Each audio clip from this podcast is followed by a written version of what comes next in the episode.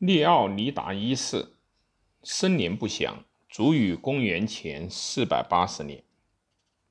列奥尼达倒在了战场上，他是一位真正的热血男儿。许多著名的斯巴达勇将士倒在了他的身旁，他们的名字正如所有三百勇士一样，值得人们永远铭记。希罗多德，历史第七卷。利奥尼达和他的三百勇士在面对强大的波斯人时，战至最后的一兵一卒。他们的英勇事迹被世人所传唱。作为一名斗士，利奥尼达鲜有对手。为了希腊的自由，他献出了自由自己的生命。他在塞莫皮莱组织了英勇顽强的抵抗。为希腊赢得了宝贵的时间，鼓舞了希腊人的士气，以战胜试图征服他们的强大的波斯军队。希腊与波斯作战长达十余年，波斯人誓要将希腊并入他们的帝国，希腊并不妥协。面对此情，波斯国王薛西斯一世召集了古代世界前所未有的强大军队。公元前四百八十年，波斯大军的全队穿过了达达尼尔海峡，沿着海岸进军希腊的心腹地带。薛西斯一世入侵的脚步不可抵挡，希腊的溃败几乎已成定局。在波斯入侵约十年前，利奥尼达的继位，成为斯巴达的领袖。斯巴达是一个城邦，旧称拉西蒂孟尼亚，位于伯尼奔尼撒半岛东南方。英语中 “laconic” 意为简洁的一词，正是来源于此。因为斯巴达人以他们简练的语言来表达而著称。斯巴达人坚毅的品质是最好的诠释。利奥尼达和他的战士们展现了斯巴达人的坚毅。对于斯巴达的男性来说，只有一种职业的选择：成为一名战士。斯巴达的教育系统十分的残酷，但又十分的有效。依罗马历史学家普鲁塔克所言，斯巴达的男性长大以后。完全属于他们的国家，而非他们自己。公元前七世纪，传说中的吕库古国王建立了斯巴达的法律体系，斯巴达体制因此变得僵硬刚性。创新就是犯死罪，个人主义被无情的消灭。斯巴达人不欢迎外国人，他们不使用钱币。而是用铁条代之，所有人都使用同样的事物，破坏斯巴达团结的行为是大逆不道的。斯巴达在婴儿出生以后就开始挑选战士，元老院的成员会检查所有的男婴，患病或者畸形的婴儿会被淘汰，扔到山坡上自生自灭。身体强健的婴儿注定会成为城邦的保护者，而非负担。他们被送回各自父亲身边，交由保姆抚养长大。七岁的时候，男孩儿会被交由城邦来照顾。他们将被塑造成世界上最坚毅的战士。经过多年的体育和竞技的磨练，经受这支磨练时，他们都赤身裸体。他们身上阴柔优雅的一面不复存在。斯巴达人钟情于这种锻炼方式，因此雅典人戏谑地称他们为“大腿的展示者”。男孩们只学习战场上需要的技能，识字对他们来说并不重要，而音乐对于他们来说只有提振士气的作用。他们褒扬机智、坚硬。勇敢的品质，男孩们都睡在自己用灯草、灯芯草做成的毯子上。他们要接受饥饿的训练，被刺激者，要么主动的寻找食物，要么偷取食物。只有在被抓到的时候，他们才会被惩罚。男孩们还要接受鞭笞的挑战，测试他们心理和生理上的承受能力。一些男孩因此而死亡，但只要他们没有露出一丝的胆怯，在他们死后，人们就会建造雕像纪念他们。男孩子们进行分组格斗。整个过程中，他们都会保持野性，他们还需要凭借自己的能力在野外生长很长时间。二十岁的时候，这些战士，同时也是公民，就结束了他们的训练。其中的精英会被送至野外，像游击队员一样生活，将奴隶作为作战训练的靶子。在三十岁之前，所有的。青年男性都必须生活在军营中。城邦鼓励男性结婚，但只可以偷偷的与妻子相会。普鲁塔克写道：“有些男性在天亮看清自己的妻子前，妻子已经怀上了他的孩子。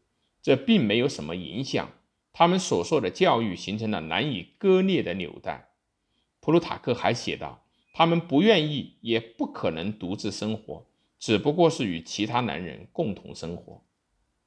一座城若是由勇敢的人保卫着，将牢不可破，而砖墙却做不到。吕库古曾如是说道：“斯巴达的公民不工作，奴隶才干这个。斯巴达的奴隶数量与公民数量之比。”达到了二十五比一。斯巴达的公民生来就是为了战斗。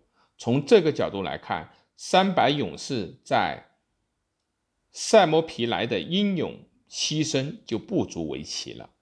据说，德尔菲神谕曾向利奥尼达预言，只有牺牲一位是海格力斯后代的国王，才能将他的城市从毁灭的边缘拯救回来。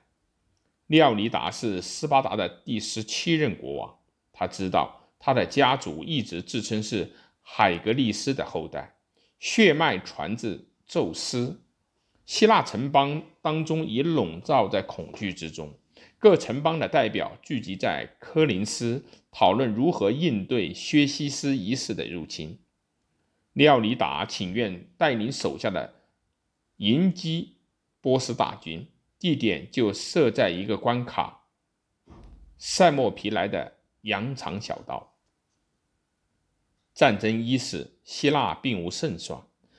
雅典军队出海迎战波斯军队，而其他城邦则顺从命令，将注意力集中于确保在奥林匹克运动会上取胜。利奥尼达只召集不足七千人来迎战强大的波斯军队，即使斯巴达本身。因忙于纪念活动，以及意欲保留军力保卫通向塞摩皮莱的大门科林斯海峡，也只给了国王三百位士兵。利奥尼达只挑选了那些孩子已经长大了，可以继承父亲职位的战士，抱着必死之心奔赴战场。他对王后说：“嫁个好男人吧。”去过儿女绕膝的生活。斯巴达人寡言少语的智慧形象，使得他们英勇无畏的传说传遍了世界。薛西斯一世的使者要求利奥尼达下令让士兵解除武装。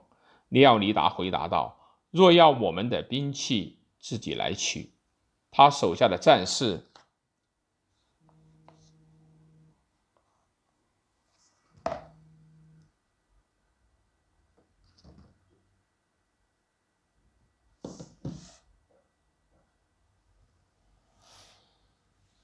利奥尼达回答道：“若要我们的兵器，自己来取。”他手下的战士同样拒绝了敌人的要求。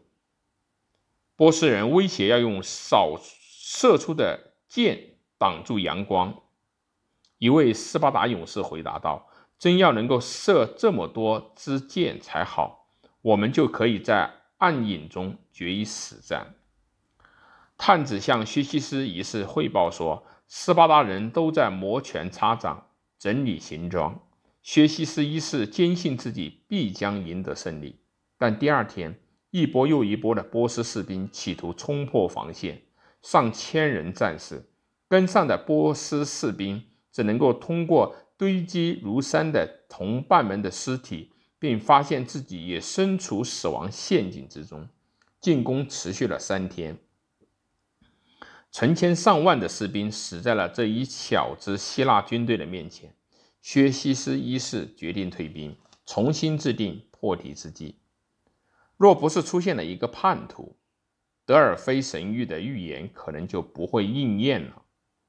一个叫埃菲阿尔特斯的希腊叛徒。给波斯军队指了一条通向希腊防线后方的道路，利奥尼达无力回天，这让他让大部分战士撤退，七百名特斯佩亚战士留了下来，四百名底比斯战士瞬间做鸟鸟兽状散。利奥尼达和他的三百斯巴达勇士殿后，以延缓波斯人的进攻。同时保护撤退的希腊人，他们知道自己将战死于沙场。他们手持长矛作战，当长矛断了，他们拔出剑继续战斗；当剑也断了，他们撕咬敌人，直到战死。